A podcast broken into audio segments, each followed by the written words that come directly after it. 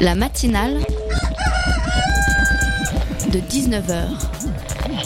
Et bah, c'est une émission qui parle de société, de politique, euh, Culture alternative. On va aussi parler de sport, euh, de gens dans la rue. et l'actualité en règle générale. On va peut-être parler des corbeilles à linge pas en osier d'Auvergne. voilà, il y aura, il y aura des invités. Sociologues, des invités chercheurs. Les invités ne diront que des choses intelligentes.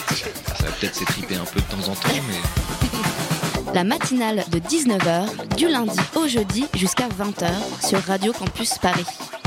Sacré discours hier de la part du président de la République Emmanuel Macron devant la conférence des évêques de France. En effet, il a affirmé vouloir resserrer le lien entre l'Église et l'État, alors même que l'Église et l'État sont séparés en France depuis la loi de 1905. Bon, effectivement, comme il le comme il le dit, la laïcité n'a pas pour fonction de nier le spirituel. Mais de là à faire du pied aux catholiques et de leur dire que les politiques ont profondément méconnu les catholiques de France, c'est un peu fort. En particulier dans un pays méfiant à l'égard des religions. Surtout que cette conception semble n'avoir été discutée avec personne. Il ne l'avait pas du tout mentionné pendant sa campagne. Et bon, on connaît un peu le, le retard des catholiques sur la question des nouvelles formes de famille, un sujet important à un moment où la question de la PMA se pose et où la manif pour tous se montre virulente dès que ces questions sont abordées. On se demande alors à quoi joue Jupiter. La matinale de 19h, le magazine de Radio Campus Paris. Bienvenue à tous dans la matinale de 19h. Dans un instant, nous allons parler de chiffres et de philosophie avec un, livre pardon, qui va paraître dès jeudi, Léger vertige des chiffres qui donnent à penser. Nous en parlerons dans un instant avec son auteur, Sven Ortoli.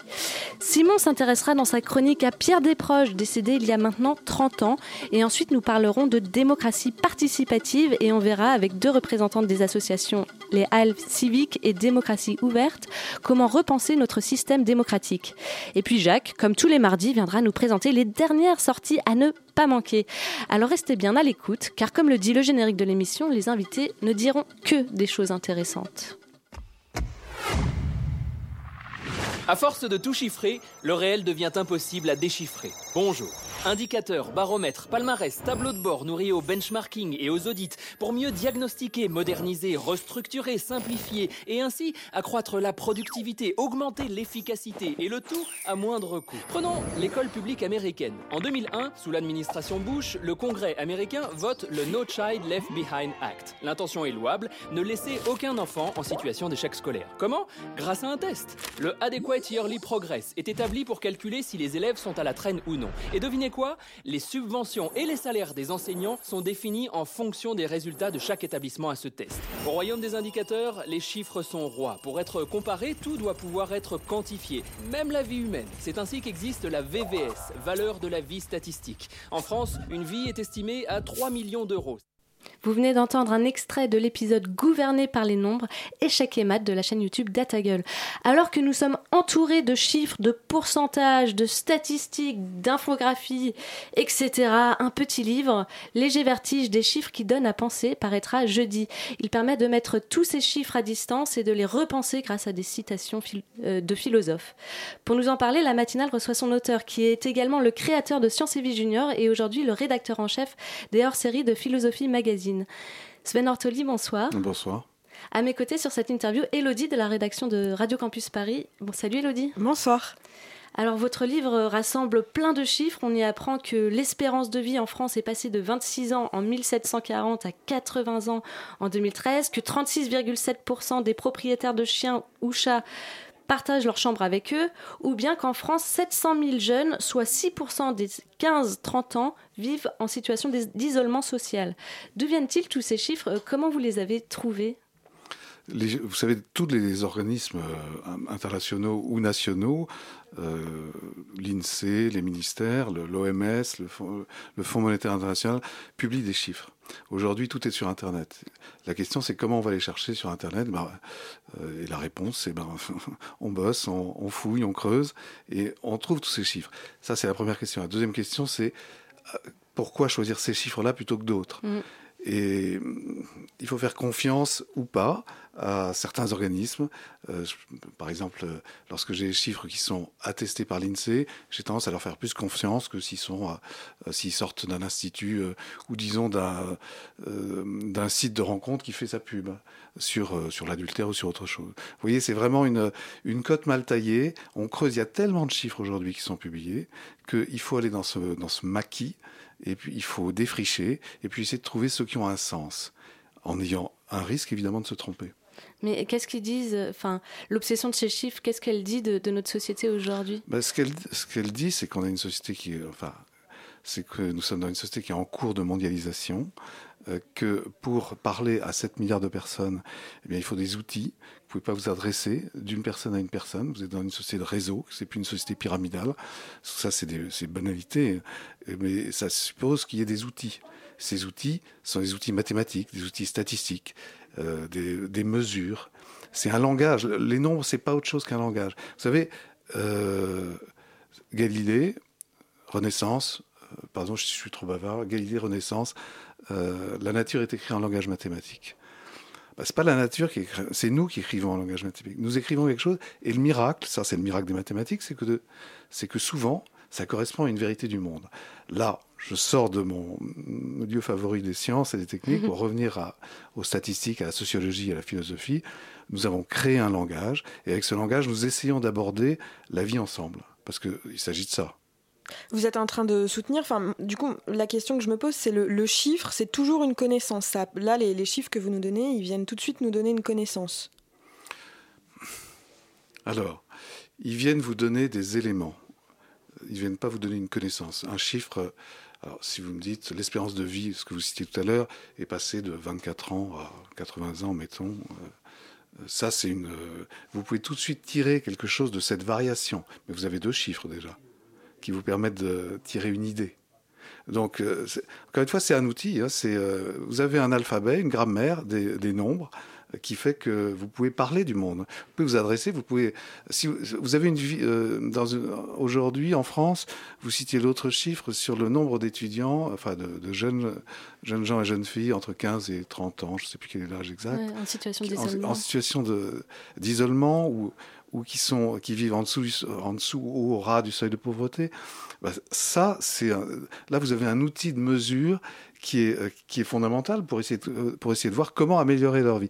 Si vous vous contentez de dire, on sait qu'il y a euh, à la fac de Sancier, mettons, 10% des étudiants et étudiantes qui, qui mangent une fois sur deux, que sais-je, ça ne, ça ne vous permet pas d'agir. Si vous pouvez quantifier, vous pouvez ensuite fournir des... vous pouvez ensuite construire une méthode pour agir. Euh, mais comment on le sait? Parce qu'il faut avoir les clés. Parce que moi, quand je dis 36%, je ne sais jamais si c'est beaucoup ou si c'est peu. C'est tout l'intérêt. Alors, euh, si je vous dis 36% des étudiants en France, il faudrait que je vous donne le nombre d'étudiants en France, effectivement. Vous avez tout à fait raison. C'est-à-dire qu'à chaque fois, ce, ce, chiffre ou tel chiffre, c'est une ribambelle de chiffres en réalité. Et justement, euh, dans, le, dans le livre, à chaque fois, vous les associez à des thèmes et vous les rapprochez euh, les uns entre les autres. C'est comme ça que le livre est construit. Et vous explorez euh, des, des, thèmes qui se recoupent un peu. Donc le faux, la copie, le double. Est-ce que les chiffres peuvent prouver tout et leur contraire? Alors, il y a deux réponses à votre question qui sont antagonistes, évidemment, c'est normal. D'abord, une réponse par une boutade. Vous savez, c'est Churchill disait de, on lui attribue ça en tout cas parce qu'il était un, homme extrêmement drôle. Euh, je ne crois qu'aux, statistiques que j'ai fabriquées moi-même. Euh, donc il y a une méfiance vis-à-vis des stats, il y a une méfiance vis-à-vis des nombres, il y a une méfiance vis-à-vis des chiffres. Pourquoi? Parce que je peux prendre à peu près n'importe quel chiffre de la liste que j'ai contribué à publier euh, et les prendre un par un, isolément, et me dire, tiens, il y, a, des biais ici, dans le, y compris dans le choix que j'ai fait. Mais ce que je me suis dit à travers ce livre, à travers cette rubrique que je tiens à, Philosophie Magazine, c'est que je vais choisir des thèmes qui, pour moi, ont une résonance. Enfin, pour moi ou pour quelques personnes que je connais ou dans une conversation. C'est-à-dire où je me dis, raisonnablement, je sens qu'il se passe quelque chose aujourd'hui dans notre monde, quelque chose qui a changé. C'est, une évidence sur, euh, euh, sur le rapport homme-femme c'est une évidence sur euh, euh, la sexualité. si, pardonnez-moi, quand je dis c'est une évidence, ah, il faut se méfier de, ces affirmations. Mais enfin, il me semble que ça se passe là. Euh, lorsque euh, j'évoque le, changement climatique, c'est mais probablement parce que c'est un combat que je trouve important, c'est aussi un endroit qui, qui change. C'est aussi un endroit. Et quand vous rassemblez suffisamment de chiffres autour d'un thème, euh, parce que toujours quand je prépare ce genre de, de, de thème, quand je prends un thème en particulier, je, que juste vous pouvez expliquer quelle est votre rubrique à philosophie pour ceux qui vous connaissent pas Alors euh, bien sûr, euh, à Philosophie Magazine, je, moi je m'occupe de faire des, de diriger les hors-séries de Philosophie Magazine. C'est des hors-séries thématiques. Je travaille actuellement, enfin je travaille sur le mal et je travaille sur la Renaissance. Et j'ai travaillé sur Gaston Lagaffe un peu avant. Euh, et j'ai une rubrique également dans le mensuel, dans, à Philomag, qui est une rubrique un peu rigolote, un peu de chiffres, parce que à Philomag, moi, je suis plutôt le, euh, plutôt le scientifique de service, si je puis dire. Euh, c'est un peu, en tout cas, quelqu'un qui s'intéresse à l'histoire des sciences, à l'histoire des techniques, à l'histoire des idées. et mon rôle, c'est de choisir un thème et de regarder quels sont les chiffres qui sont associés. En général, c'est des statistiques, mais pas toujours. Ça peut être aussi une date. Euh, c'est euh, euh, le philosophe, je l'aime beaucoup, Thoreau, qui est, qui est un philosophe américain, qui est un philosophe qui est écologiste avant la lettre, évidemment. Euh, qui n'était pas très intéressé par les chiffres, il était plutôt dans l'isolement, lui. Plutôt dans l'isolement. Mais justement, je réussis à parler de Thoreau en signalant qu'en 1800, pardonnez-moi, je le cite de tête, donc 20, 23, 20, 40, 48, je ne sais plus, en tout cas dans la première moitié du 19e siècle, euh, si je me trompe, on me pardonnera. Euh, il, euh, il, entend dans le lointain, on est donc en mettant en 1827, il entend le sifflet du train. Il est en train de se promener dans la forêt. Pour la première fois, il entend un bruit. Un bruit de, ce bruit du, train qui est en train de, de s'élancer pas très loin de sa ville. et ça, donc j'ai utilisé, c'est un artefact, j'ai utilisé un chiffre, mais qui est très important parce que ça veut dire que dès la première moitié du 19e siècle, je commence à me poser des questions sur le silence et sur ce que la civilisation est en train de changer. Sur, un monde de ville qui a évolué depuis la Renaissance jusqu'au jusqu'au 19e, où ça explose évidemment, euh, et euh, qui est en train de changer ma perception du silence, et donc ma perception du bruit. Donc voilà, une manière de prendre autre chose que des statistiques. Alors les thématiques, vous l'avez dit, il y a euh, donc euh, le silence, euh, la sexualité, tout un tas de thématiques différentes. Comment elles sont venues jusqu'à vous? Quelles ont été vos intuitions?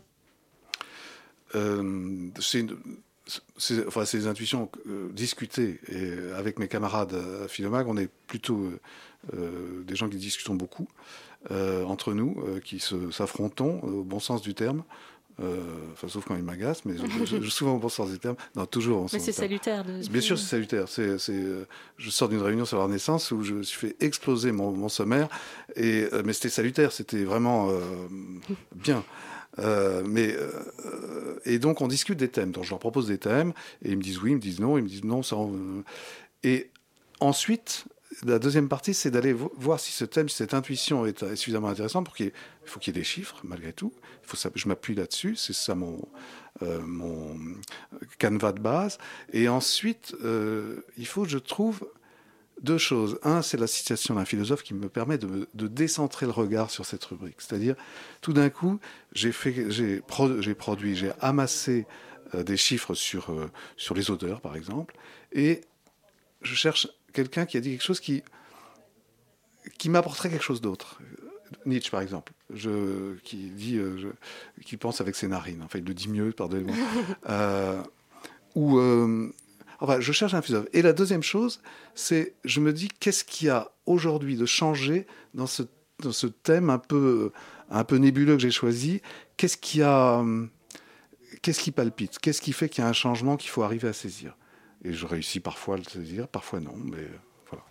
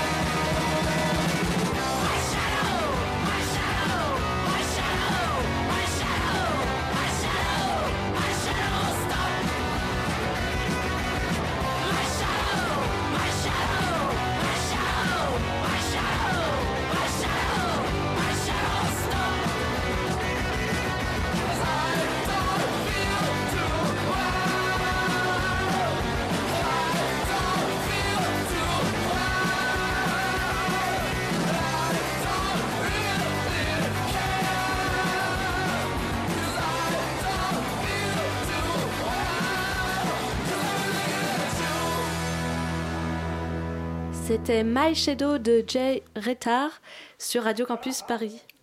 La matinale de 19h du lundi au jeudi jusqu'à 20h sur Radio Campus Paris. On est de retour en plateau avec Sven Orteli, avec qui euh, l'on parle de chiffres et de philosophie. Alors, euh, la question que je me posais avec euh, votre livre, c'est est-ce une manière aussi de rendre la philosophie plus accessible avec ces, citations et montrer qu'une citation philosophique est finalement plus parlante que les chiffres? Plus parlante, euh, je réfléchis. Oui, sans doute plus parlante immédiatement. Mais pour moi, un chiffre, c'est parlant. Euh, ça, c'est ma, c'est ma déformation, un petit peu de, de, formation, justement. Mais la citation philosophique, elle est là. Vous avez raison, elle est là aussi pour donner un goût pour la philo. C'est-à-dire que si vous n'allez pas euh, immédiatement lire Camus ou Spinoza ou Heidegger, vous pouvez simplement vous rendre compte qu'il y a une intelligence et une autre manière de formuler des choses. Chez des gens qui euh, sont euh, bah, dont le métier de le métier c'est le décentrement. C'est-à-dire que je suis en face de quelque chose d'une idée que je crois évidente et enfin que je crois qui m'est évidente parce que je ne me pose pas la question de savoir euh, si elle est juste. Elle est juste. Je suis déjà sur autre chose. Et eux disent hop hop attention, cette idée-là, non, il faut la reprendre, il faut regarder qu'est-ce qu'on qu'est-ce qu'on raconte. Et là, il nous invite à ce petit pas de côté qui est euh, salutaire. Un peu prendre euh, une vue de haut. Euh, une vue de haut, une vue de côté. C'est pas forcément une vue de haut parce que la vue de haut, c'est la, c'est la vue ex cathedra, un petit peu dans, le, dans l'image, en tout cas, sur la métaphore. Mais, mais ça peut être en haut. Hein, mais c'est, c'est, vraiment le, c'est vraiment la vue de côté. C'est, tiens, bouge un tout petit peu décentre-toi et regarde, euh, essaie de regarder ce que tu viens de faire, ou ce que tu viens de penser, ou ce que tu viens de dire, ou ce que tu viens de lire. Et voilà, fais ce pas de côté, tu vas voir. C'est pas, pas être gourou, hein, c'est, euh, c'est inviter à, à l'intelligence. Dans le livre, euh, il y a une rubrique euh, sur les livres, euh, Gutenberg 2.0. Vous citez Foucault parlant du livre, son, son, unité est variable et relative. Dès qu'on l'interroge, elle perd son évidence. Alors on va contredire Foucault. Si votre livre avait une unité, un sens, un but, quel serait-il? Une unité, un sens, un but. Il y a, alors, peut-être primo, donner un goût pour la philo, c'est vrai donner un goût pour les chiffres aussi, pour ne pas, être, pas les considérer comme, euh, euh, pas avoir cette espèce de méfiance vis-à-vis des chiffres. Les chiffres ne sont jamais que ce qu'on en fait. Et puis tertio, c'est le plus important à mes yeux, c'est dire vous avez, nous avons tous la possibilité de regarder euh, comment évolue notre monde en regardant ces chiffres. C'est-à-dire que j'utilise une image, si vous, me pardonnez de m'autociter, mais j'utilise une image que j'aime bien parce que d'abord parce que je la comprends, donc c'est déjà un grand pas. Euh, c'est euh, quand j'étais petit, euh, dans Mickey, il y avait des dessins avec des chiffres et justement il fallait les relier et ça faisait apparaître un personnage. Et je trouve que cette image est tout à fait juste pour les statistiques que j'utilise, enfin pour les chiffres en général. C'est-à-dire que vous pouvez trouver à l'intérieur de quoi alimenter des tas et des tas d'images. Est-ce qu'elles sont justes, ces images? Ça, c'est toute la question. Il faut les choisir. Et c'est pour ça qu'il est nécessaire d'avoir un décentrement philosophique, en plus, pour euh, qu'on offre, euh, enfin moi en tout cas que j'offre au lecteur euh, la possibilité de se faire sa propre idée de ce qu'il est en train de dire. Mais voilà, c'est un livre qui parle, qui parle du futur. Hein. Et pourquoi vous l'avez appelé euh, Léger Vertige? Pour euh, deux raisons. La première, c'est que chacun de ces chiffres, enfin, dans chaque rubrique, si vous prenez la rubrique sur les big data euh, qui clôt le livre, c'est, les chiffres sont absolument vertigineux. Et ce qui est vertigineux, c'est ce qu'il y a derrière, c'est-à-dire la possibilité de manipuler, de transformer, de transformer notre réel, pas toujours en bien, de, de s'adresser aux consommateurs que nous sommes d'une manière techniquement euh, très raffinée et, à mon sens, un peu dangereuse. Donc, on va de. Dès qu'on s'adresse à ces chiffres, ou lorsqu'on regarde l'évolution du climat, ou on, a, on est pris de vertige, forcément, parce qu'il y a une disproportion entre. Je ne peux pas m'adresser à 7 milliards de personnes, et pourtant, je joue avec des chiffres qui peuvent décrire 7 milliards de personnes. C'est vertigineux, non? L'ouvrage euh, contient euh, les rubriques que vous écrivez pour euh, Philosophie Magazine. Il contient aussi des inédits. Est-ce que vous savez combien il contient de données chiffrées? Combien vous avez réuni de données chiffrées à peu près? Alors, je me suis posé la question il y a 5 minutes en disant je vais faire un calcul de grandeur vite fait. Et la réponse est je ne l'ai pas fait, mais je dirais, puisqu'il y a 30 rubriques et que, grosso modo, il doit y avoir, allez, 15 entrées il y a vers 500. C'est euh, le calcul que j'ai fait, oui, à peu près 500, 550. je reviens. Euh, bah, Les ordres de grandeur, c'est fabuleux. C'est euh, c'est un outil ça, intellectuel qui est qu'on apprend. En, enfin, à mon époque, on apprenait ça en première année de fac, mais qui est un outil qu'on qu'on apprend, j'imagine, aujourd'hui. Il faut que je demande à, à mes enfants c'est un outil extraordinaire. Ça vous, apprenez à toucher un petit peu avec le réel avec les doigts, quoi, si je puis dire. Et justement, le les chiffres, enfin les, mathématiques, euh, jusqu'à une certaine époque, les philosophes, Descartes par exemple, étaient et philosophes et physiciens. Mm. Euh, il, date de quand ce divorce entre la littérature, la philosophie et la science, euh, les maths, les chiffres? Pourquoi c'est si difficile de s'imaginer l'un et l'autre Le divorce, on peut le dater assez précisément du 19e siècle, du début du 19e siècle. Oh, allez. Au début du 19e siècle, le mot scientifique apparaît, c'est-à-dire que le, mot savant est remplacé par scientifique. Donc les philosophes naturels, ce qu'on appelait les philosophes naturels, qui étaient les, physiciens en fait, euh, euh, euh, deviennent des scientifiques. Donc là, il y a un premier élément du divorce. C'est en Angleterre 1820-1830. Et ensuite, bah, il y a la professionnalisation du métier de chercheur qui intervient à la fin du 19e siècle avec l'apparition des premiers grands labos. Et là, vous êtes dans, une forme de divorce. Mais en réalité, euh, si vous regardez la Renaissance, ou, même, le Moyen Âge, disons, la Renaissance, mettez-vous euh, dans la peau d'un matheux de la, Renaissance. Il comprend pas grand-chose à la philosophie des, de Pic de la Mirandole ou de Marcel Fissin, enfin, aux néoplatoniciens. Enfin, bah, ça dépend desquels. Mais vous avez quelquefois, des, et, plus, précisément, beaucoup des philosophes et beaucoup des humanistes vers, qui sont versés, euh, ceux qui traduisent euh, les Grecs, euh, qui viennent d'arriver de tous les manuscrits qui arrivent de Byzance après la chute, eh bien, ils sont à peu près incapables de lire, de suivre un raisonnement mathématique jusqu'au bout. Donc, c'est vrai qu'il y, a un gap, vous avez parfaitement raison, il existe. C'est la querelle des deux cultures qui a été célébrée dans les années 1960. Euh, mais il est là aussi, c'est intéressant d'ailleurs, parce que évidemment, je me suis posé cette question, comme, enfin évidemment, je me suis posé cette question tout comme vous, euh, quand j'ai commencé à faire des journalistes scientifiques. Euh, et je trouve, je trouve, la question toujours aussi fascinante, parce que je n'ai pas d'ailleurs totalement la réponse en réalité. Mais elle n'est pas aussi nette que ça. Et pour vous, collectionneur, de, collectionneur euh, des, chiffres, enfin, vous, êtes vraiment euh, en train de collecter, euh, est-ce que vous pouvez imaginer qu'on puisse penser sans les chiffres? À court terme ou à moyen terme ou à long terme? Penser à long terme, certainement pas. C'est un, c'est un langage, quoi. C'est un langage à part entière. C'est un langage qui, dont, nous sommes pétris. Quoi. C'est vraiment, euh, euh, quand, je, quand je vous citais Galilée, c'est pas la nature qui est écrite en langage mathématique, c'est le monde que nous avons construit qui est écrit en langage mathématique, en grande partie. Il n'est pas écrit que en langage mathématique. Il est écrit aussi en langage vernaculaire, enfin en langage de tous les jours. Il est écrit enfin, en anglais, en français, etc. Mais c'est une part euh, que vous ne pouvez absolument pas enlever. Beaucoup de, enfin, je reviens à l'actualité. Beaucoup de thèmes que, que vous avez choisis semblent être en lien avec l'actualité. Mm. Il y a un chapitre sur les fake news et les contrefaçons, sur l'immigration ou la théorie du, complot. Est-ce que c'est voulu de, de, de ah rattacher oui. Ah oui, très nettement. De temps en temps, sur la théorie du complot, c'est enfin, ce qu'on appelle la théorie du complot, euh, sur les complotistes. C'est amusant de. Obligatoirement, on se pose la question historiquement. Ça commence quand cette histoire? À, partir de quand est-ce qu'on peut dire qu'il y a des complotistes? Alors, grosso modo, on peut dire, après, ça se discute, encore une fois, qu'avec les Lumières, ça apparaît. C'est ce qui est fabuleux, c'est que les Lumières, le siècle des Lumières, euh, donc euh, l'époque de Voltaire, hein, euh, le siècle des Lumières engendre son propre, son propre poison, si je puis dire. Son obscurité. Oui, en jambes, mais c'est pas que de l'obscurité aussi. C'est ça qui est, fabuleux, c'est que alors la théorie du complot, si, enfin les complotistes. Néanmoins, euh, qui de temps en temps, vous avez de vrais complots. donc c'est toujours un peu plus euh, un peu plus compliqué que ça. Mais euh, donc c'est intéressant de se poser la question de, des complots aujourd'hui.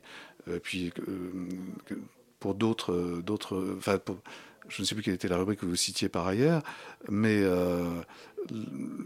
on, se, on, se, pose forcément des questions aujourd'hui sur ce qui se passe sur les big data. C'est ce que je vous disais à l'instant. sur, sur le livre numérique c'est marrant, c'est extraordinaire. Moi, comme je travaille sur la Renaissance, pardonnez mon enthousiasme, mais je regarde un peu ce qui s'est passé à la Renaissance, c'est-à-dire la révolution de l'imprimerie et ce que ça signifie, euh, parce que ça, touche à tout, ça touche à, ça touche à la Bible, ça touche à Luther, ça touche à la Réforme, ça touche, ça touche aux, guerres de religion, enfin bref. Euh, et qu'est-ce que veut dire la révolution numérique? Et alors je vais regarder les chiffres, puisque moi je le dis un peu en numérique, enfin beaucoup même, il faut dire bien les, choses. Euh, est-ce que c'est là que se passe la vraie révolution? Et en regardant de plus près, j'ai l'impression, mais peut-être que je me trompe radicalement, que c'est pas là où se passe la révolution. La révolution, c'est le passage du monde de l'écrit, qu'il soit numérique ou pas, au monde des images. Et ça, c'est beaucoup plus important. Pour moi, c'était pas une évidence. Hein, c'était, euh, c'est juste que les chiffres m'indiquent ça. Magnifique. merci beaucoup. Euh, c'est déjà la fin de l'interview. Merci Sven Norteli d'avoir accepté de notre invitation à Radio Campus Paris pour nous parler de votre livre. Donc, je, je rappelle le titre Léger vertige des chiffres qui donnent à penser. Paris chez Philosophie Magazine Éditeur et est disponible à partir de jeudi en librairie. Exact. Merci à vous.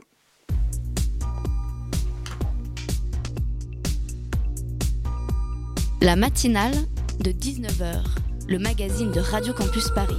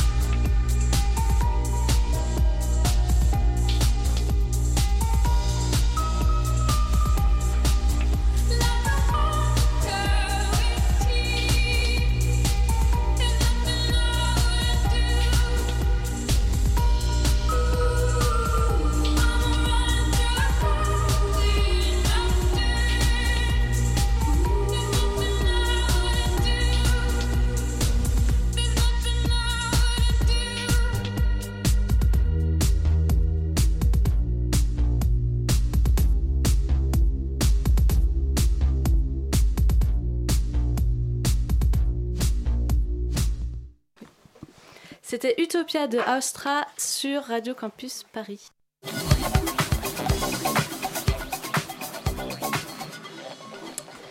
On retrouve Simon qui voulait revenir sur un anniversaire pour le moins particulier. Tout à fait, Anna. C'est vrai que je crois que c'est la première fois que je vois euh, qu'on fait autant de bruit, autant à propos de l'anniversaire de la mort d'un être humain. En effet, mercredi 18 avril marquera le 30e anniversaire de la mort de Pierre Desproges. Et cet, anniversaire sera fêté en grande pompe, à défaut d'être funèbre, avec une soirée spéciale sur France Inter, présentée par Antoine Decaune, où on entendra notamment une reprise du fameux tribunal des flagrants délires, où le comique, euh, l'écriveur comme il s'appelait, s'est fait en partie connaître avec les chroniques, les réquisitoires qu'il écrivait contre les invités et célébrer la mort de quelqu'un comme ça, avec des soirées spéciales à la radio, à la télé, pourquoi pas. D'autant que ça permet de préparer le terrain pour voir comment on va organiser la première commémoration de la mort de Johnny, parce qu'avec Johnny, on ne célèbre pas, on commémore. Mais là où l'anniversaire de la mort de des proches est intéressante, c'est parce qu'elle permet de revenir sur cette question qu'il avait lui-même posée dans son réquisitoire face à Jean-Marie Le Pen. Peut-on rire de tout? Ou plutôt peut-on encore rire de tout aujourd'hui? Oui, euh, ce sujet a d'ailleurs été traité euh, vendredi dernier autour d'un documentaire sur France 3. Quelle était euh, déjà la conclusion de Desproges sur la question? En gros, pour lui, tout simplement, on peut rire de tout, mais pas avec n'importe qui. Mais est-ce que cette question n'est pas, pas un petit peu dépassée? Parce que je crois qu'on a compris que faire rire Jean-Marie Le Pen avec une blague sur la Shoah n'était pas un détail, et on sait aussi qu'il ne va pas euh, beaucoup rire en lui disant que Marine est sa digne héritière. Euh, je ne sais pas qui est le dernier qui a essayé, mais ça devait être la semaine dernière puisqu'il a fini à l'hôpital. Ça ne pas, en revanche, ça n'a pas été en revanche très efficace puisqu'il avait juste une grippe. Bon allez, continuons nos efforts, ça va finir par payer. Aujourd'hui, le vrai problème n'est-il pas le message qu'on fait passer au nom de la liberté de rire de tout? En effet, j'ai l'impression qu'on a affaire à un public de plus en plus grand qui considère que rire nous permet de ne pas réfléchir, que les humoristes ne doivent pas forcément raconter quelque chose. Bon, je crois qu'on a oublié de leur dire que ne rien raconter, c'est déjà raconter quelque chose, même malgré soi. 1991, Guy Bedos faisait un spectacle à Troyes avec Michel Boujna et Ismaïn en réaction contre la guerre du Golfe. 2016, c'est Gad Elmaleh et Kev Adams qui se réunissent sur scène pour parler de... Euh, euh, d'asiatiques qui nous envahissent. Euh, bah oui, puisqu'on peut rire de tout, tout devient possible. Sauf que voilà, si une blague peut être amusante parce qu'il y a trouvaille humoristique ou que c'est une bonne punchline, ce que ça raconte sous prétexte que c'est anodin peut paraître assez dangereux. Mm. Autre exemple, dans son sketch d'hier à la conférence des évêques de France, ah, Emmanuel Macron dit le lien entre l'Église et l'État s'est abîmé, il nous incombe de le réparer. Alors oui, c'est très rigolo, tout à fait, hein, alors que nous ne sommes pas des militants laïcs de 1905, mais c'est aussi, euh, aussi absurde que soit cette citation, ce qu'elle raconte peut plutôt inquiéter les militants laïcs de 2018. Je pourrais aussi vous parler de ce rire consensuel, ce rire qui ne remet en aucun cas l'ordre établi, ce rire qui nous amuse euh, de celui-ci, euh, ce, monde établi, euh, seulement pour conforter involontairement le spectateur dans ce monde de blondes, de petits oiseaux et de Disneyland. Je préfère vous renvoyer au début d'une vidéo de 2010 disponible sur YouTube avec François Rollin intitulée Réflexion sur le rire. Et d'ici là, oui, oui, oui et oui, on peut rire de tout, mais pas n'importe comment. Merci Simon pour cette euh, réflexion. La matinale de 19h sur Radio Campus Paris. Et dans cette euh, seconde partie d'émission, nous allons réfléchir à notre démocratie avec deux associations. La Halle Civique, une association qui gère des tiers-lieux dédiés à l'innovation publique et démocratique, ainsi que Démocratie ouverte, un collectif qui s'intéresse à la transition démocratique et essaye de penser à de nouvelles manières de faire de la politique. Pour en parler, nous recevons Luciane Ison, qui est directrice euh, de, des programmes. Des programmes à l'Institut de la concertation et de la participation, de la participation pardon, citoyenne et qui a participé à la mise en œuvre des halles civiques. Bonsoir. Bonsoir. Je me suis pas trompée. Euh, c'est bon. C'est bon. Euh, et à vos côtés, donc Aurore Bimon. Bonsoir. Bonsoir. vous êtes membre du collectif Démocratie ouverte et directrice d'un incubateur euh, de l'un des projets de l'association euh, Système D, c'est ça Oui, directrice de l'incubateur Système D, qui est un programme de démocratie ouverte. Ouais, on, reviendra dessus euh, tout à l'heure. Et Simon, après sa chronique, est finalement resté à mes côtés pour m'accompagner sur cette interview. ça va toujours Tout à fait, ça va toujours. Alors, vous, êtes des associations qui réfléchissent au sujet de, de la démocratie.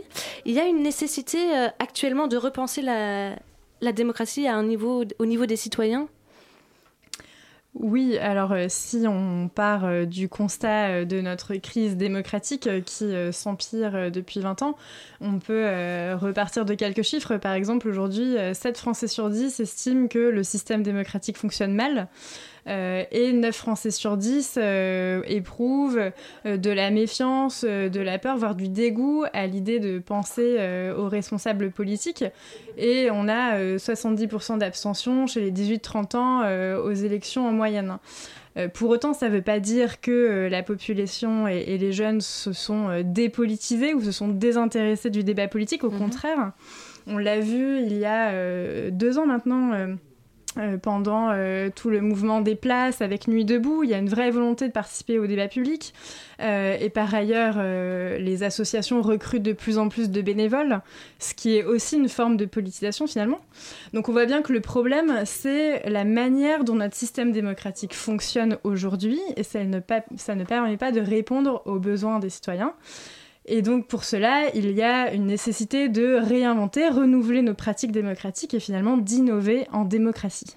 Donc finalement, ça veut dire que le, quand, on, quand on dit qu'il y a moins de politisation aujourd'hui, qu'il y a un désintérêt pour la politique, c'est parce que euh, la politique telle qu'elle existe aujourd'hui, euh, c'est ça le problème. Parce que de, de ce que j'entends, du coup, euh, on est il euh, y a une politisation nouvelle qui se crée, c'est ça que vous voulez dire? Oui, je crois qu'il y a des nouvelles formes de, politisation, effectivement. Euh, par ailleurs, euh, l'abstention n'est pas un manque d'intérêt pour le, débat politique ou la chose publique. parfois, elle est choisie, parfois, elle, est, un signe, en fait, même de, refus de ce système démocratique. Elle peut être aussi un, signe d'un ras-le-bol, d'une impression euh, que les, hommes et les femmes politiques ne nous écoutent plus, euh, nous écoutent mal, nous représentent mal. Euh, et pour autant, il y a des acteurs qui veulent changer les choses, il y a également des élus qui sont prêts à renouveler la manière dont la démocratie fonctionne aujourd'hui, et la société civile est pleine de ressources, pleine de solutions, qu'elles soient numériques ou ou des ateliers présentiels d'éducation populaire. Euh, euh, enfin voilà, l'innovation démocratique est extrêmement large. On y retrouve aussi euh, des pratiques comme le community organizing qui consiste à mobiliser par le bas les habitants pour qu'ils soient en, en, capacité de formuler des revendications, par exemple auprès de responsables politiques et économiques. Donc l'innovation démocratique est extrêmement... Démocratie ouverte propose? Alors, Démocratie ouverte, on a un collectif d'acteurs, euh, d'innovateurs démocratiques. Et donc, effectivement, il y a différentes formes d'innovation démocratique qu'on retrouve au sein du collectif Démocratie ouverte. Euh, et, notre objectif, c'est justement de soutenir, de développer euh, ces innovations démocratiques en valorisant, en promouvant euh, euh, les acteurs du collectif et de manière générale en promouvant euh, la nécessité de renouveler nos institutions et notre, fonctionnement, le fonctionnement de notre système démocratique au sens large. Et Démocratie ouverte a participé avec de nombreux autres acteurs à la construction donc de ce projet, les halles civiques, et donc, on était notamment en partenariat avec l'Institut de la concertation ici présent. Oui, on va Juste pour compléter un petit peu sur euh, la question de la crise démocratique qu'Aurore abordait, je pense qu'il n'y a pas seulement le problème de la démocratie représentative du vote, euh, de la désaffection envers les hommes politiques ou les femmes politiques. Je pense qu'il y a aussi tout un mouvement aujourd'hui euh, de personnes qui sont en défiance envers les experts de façon générale. Et on est face à, je pense, à un mouvement qui, qui fait que les décisions qui concerne euh, les citoyens ne peuvent plus être prises par un petit collectif d'experts reconnus euh, dont personne ne va remettre en cause la légitimité. Je pense qu'aujourd'hui, euh, il y a de plus en plus de gens qui se sentent légitimes et qui ont envie de participer à des choix techniques, à des choix parfois qui, qui demandent d'être formés, mais qui refusent que les sujets soient complètement monopolisés par... Par, par, des gens dont ils ne font plus confiance, en, lesquels ils ne font plus confiance. Je pense que, par exemple, il y, a eu énormément de scandales euh, sanitaires, etc., qui, ont vraiment remis en cause euh, le bien fondé de, ces experts, de, la science en, règle générale. Et je pense que l'association des citoyens à ces décisions techniques, euh, à ces grands projets, enfin, on, a vu quand même des, pas mal d'oppositions sur des grands projets aujourd'hui, avec des citoyens qui se revendiquent d'une expertise réelle. Oui, mais est-ce que tout le monde peut être expert? Parce qu'il faut, il faut quand même se renseigner sur un sujet, il faut... Alors, on ne peut pas être expert comme ça du jour au lendemain de n'importe quel mais sujet. Après, on peut choisir de, le devenir et de se renseigner. Bah, Il y a eu pas mal d'exemples de gens qui sont devenus euh, de véritables spécialistes des sujets, euh, que ce soit par exemple dans le cas de bon, Notre-Dame-des-Landes, qui est un peu le, le, truc dont tout le monde parle en ce moment, mais, des gens qui sont devenus vraiment, euh, vraiment experts en matière de trafic euh, de, trafic d'avions, euh, de choses comme ça. À l'époque, euh, sur les questions de l'amiante, par exemple, déjà dans les années 90, il y avait notamment des malades, des associations de malades, de familles de malades qui sont devenus des véritables experts de ces questions-là parce qu'elles étaient complètement monopolisées par quelques personnes qui finalement, bon dont on doutait de la, de la transparence et de, l'objectivité. Mais enfin, on s'éloigne peut-être un peu de... Non, non, pas du tout. Non, c'est intéressant. Mais on va parler un peu aussi des. Expliquez-nous un peu les halles civiques et aussi par rapport à hum, l'Institut de la concertation et de la participation citoyenne, le, lien entre les deux et comment ce, projet a été mis en œuvre? Alors, euh, donc nous, on est une association, on est un réseau, enfin l'Institut de la concertation est donc un, réseau national de gens qui travaillent sur les questions de participation. Et en fait, euh, moi, je me suis retrouvée euh, à avoir des bureaux dans un un, espèce de tiers-lieu qui avait été à l'époque monté par une association qui s'appelle la 27e région, qui est à Voltaire, qui s'appelle Super Public, qui existe depuis 4 ans. Et en fait, euh, donc la 27e région, elle travaille plutôt dans le milieu du design de politique publique, donc elle est plutôt sur euh, des thématiques internes aux collectivités, mhm. avec la mise en œuvre de nouvelles manières de faire des politiques publiques. Et euh, de l'autre côté, il y avait Démocratie ouverte qui travaillait sur les questions de civic tech, etc. Et on s'est rendu compte qu'en fait, les, milieux bah, de la participation un peu traditionnelle, les milieux du design de politique publique, les milieux de la civic tech étaient en fait, nous on se rencontrait régulièrement, mais en fait on n'avait pas d'espace, de lieu où on pouvait se rencontrer, travailler ensemble, vraiment euh, euh, déjeuner ensemble tous les midis, euh, discuter des choses en fait, des questions qui je pense nous, nous rejoignent tous, et on s'est dit bon, bah il va falloir qu'on trouve un lieu comme ça, et Super Public était trop petit, donc on s'est dit il faut qu'on qu'on trouve un lieu plus grand. Et euh, c'est là où on a rencontré un peu la volonté, je pense, mm. euh, de, de, Madame la maire de Paris, Anne Hidalgo, qui elle-même euh, avait des volontés de monter à l'époque ce qu'on appelait un civic hall, parce qu'il y a un civic hall à, à New York. Et, et donc voilà, on a rencontré, euh, disons, une volonté euh, bottom-up à rencontrer une volonté euh, plus on a venant du un appel à projet qu'on a gagné. Et, et, voilà, juste pour ajouter un petit mot, on voit bien qu'on a un jargon, hein, on parle de design de politique publique, de civic tech, d'éducation populaire, etc. en fait, au-delà de ce jargon, notre cause commune, c'est de renouveler la fabrique des politiques publiques et renouveler notre démocratie. Et en fait, on s'est dit, c'est euh, un peu absurde de continuer à tous travailler dans, dans, notre coin. On va créer une véritable maison de l'expérimentation démocratique où on va tous se rassembler. On va, on va y revenir tout de suite. Euh, tout de suite, euh, c'est la pause musicale.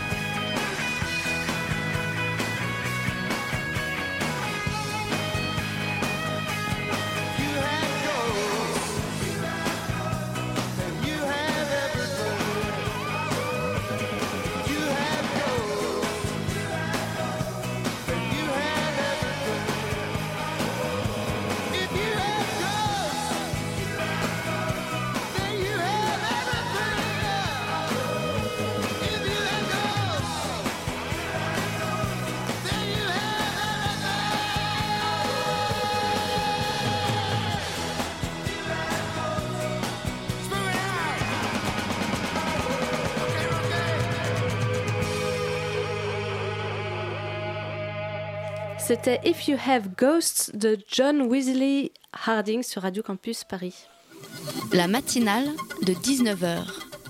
Et on est de retour pour cette seconde partie d'interview avec Aurore Bimon et Lucie Anison pour parler des associations, les halles civiques et euh, le collectif Démocratie ouverte qui permettent de repenser notre, notre démocratie à une autre échelle. Donc tout à l'heure, on, discutait à propos des halles euh, civiques. Vous, donc vous mettez à disposition des lieux euh, pour réfléchir à la démocratie et et donc, comment ils s'organisent concrètement ces lieux? Alors, euh, on a donc deux lieux aujourd'hui euh, Super Public qui est euh, vers Voltaire et Belleville qui est en haut du parc de Belleville. Qui est éphémère, j'ai lu. Oui, qui a priori devrait fermer ses portes, en tout cas, nous fermer ses portes en, à la fin de l'année, là, en décembre. C'est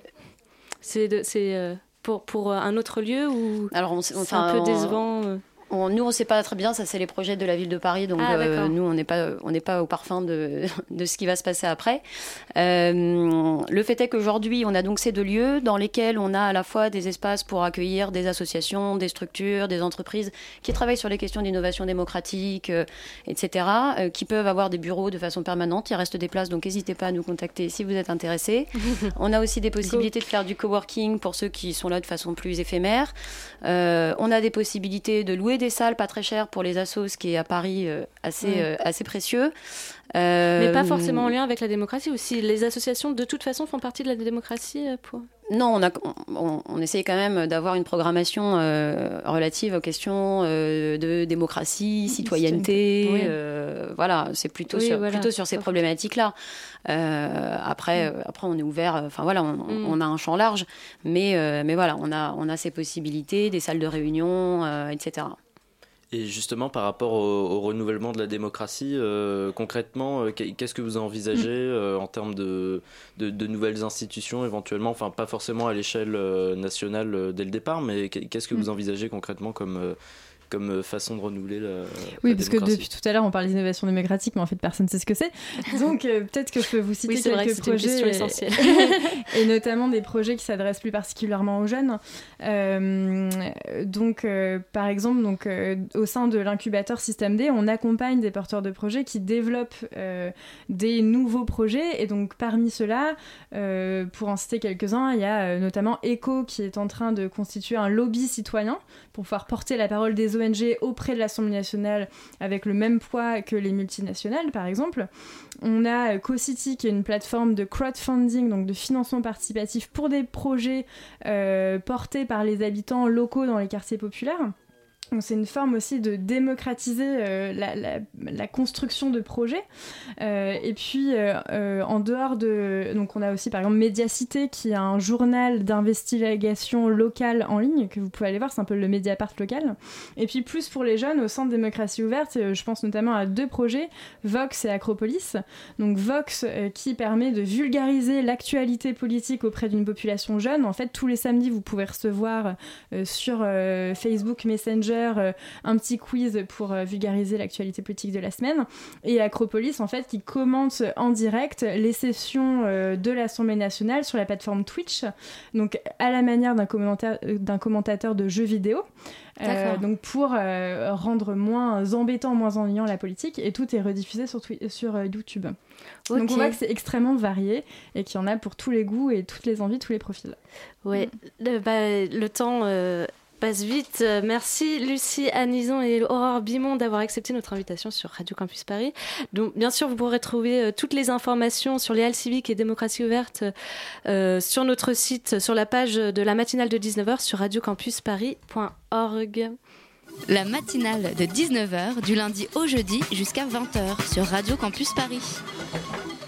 Elle est de retour et elle nous avait bien manqué. Vous l'avez deviné, c'est le moment de le moment est venu pour la chronique de la propagande.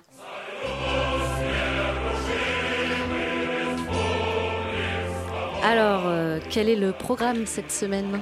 Eh bien, on aurait pu croire qu'en m'absentant, je reviendrais les bras chargés de propositions avec des idées sorties à ne plus savoir qu'en faire. Et non, en fait. Je n'ai malheureusement pas trouvé énormément de choses à vous proposer. Mais quand même, quand même, je ne suis pas non plus venu les bras vides. Bah, J'espère bien. Même si on commence avec une bien triste nouvelle. Il ne vous reste plus que jusqu'à dimanche pour découvrir nos archives à la Bibliothèque publique d'information, plus connue sous le nom de BPI Pompidou. Plus que quelques jours pour découvrir ces archives dénichées avec soin par la merveilleuse Mareva, notre service civique en charge des archives. Un court laps de temps pour pouvoir découvrir l'histoire de Radio Campus Paris à travers quatre bornes thématiques, reportages, création sonore, littérature et actualité, info ou intox. À t'entendre, c'est maintenant ou jamais. Évidemment qu'il y aura d'autres occasions de découvrir nos archives. Elles passeront à la radio et notamment, vous pourrez aussi les découvrir à travers la tournée des 20 ans qui se prépare. On vous en dira plus en temps voulu. Mais c'est la dernière occasion de les découvrir dans un tel cadre, avec des photos de la radio, de, vieux flyers, de vieilles affiches. Après dimanche, il sera trop tard. Alors, tous à la BPI cette semaine. Nous allons maintenant parler d'une conférence. Déjà la dernière fois, je vous parlais de cette association liée de près à une de nos émissions et qui se passionnait pour la Grèce antique, les dieux romains, les coutumes égyptiennes. Ah mais oui, c'est Antique Actu et leur assaut, euh, c'est Sorbonne Antique. Ah bravo, je vois que ça suit, ça fait plaisir. Et ils reviennent avec une nouvelle conférence dans deux jours qui s'intéressera ah. cette fois à l'Antiquité dans la musique contemporaine. Alors il n'y a pas beaucoup plus d'informations à vous transmettre, hein. ce sont les mêmes intervenants, intervenants que lors de la précédente euh, conférence. C'est à l'amphi Kiné, euh, l'accès se fait par le 46 rue Saint-Jacques dans le 5e arrondissement, et évidemment c'est gratuit sur invitation. Et je m'adresse maintenant aux fans de 7e art, et notamment aux fans de 7e art germain, car à partir de demain et jusqu'au 13 avril, puis du 24 au 27 avril, se déroulera la 8e Berlinale à Paris, l'occasion de découvrir le cru de cette, du 68e Festival du film de Berlin, présenté par le Goethe Institut avec une sélection de films représentatifs des sections Forum et Panorama. Et on a des places pour presque toutes les séances, alors écrivez-nous. Ah mais trop bien, mais euh, c'est presque un bon plan. Et c'est presque le seul cette semaine. Ah, en effet, on n'a pas de place à vous faire gagner cette semaine, mais ah, c'est un mal pour un bien, ça va vous permettre de vous rendre au hasard ludique pour le marché de l'illustration impertinente, amoureux de la polissonnerie et de la friponnerie. On se retrouve là-bas. Puritain et autres rétrogrades, passez votre chemin. Moi, ça m'a l'air cool. C'est donc euh, tout ce que tu as pour cette semaine? Alors non, pour une fois, je vais dépasser un poil mon pouvoir de voix de la propagande et je vais parler pour moi. Pour ah. vous ordonner personnellement, et non au nom donc de la propagande, de vous rendre à la dernière exposition du musée du Quai Branly que j'ai pu découvrir hier.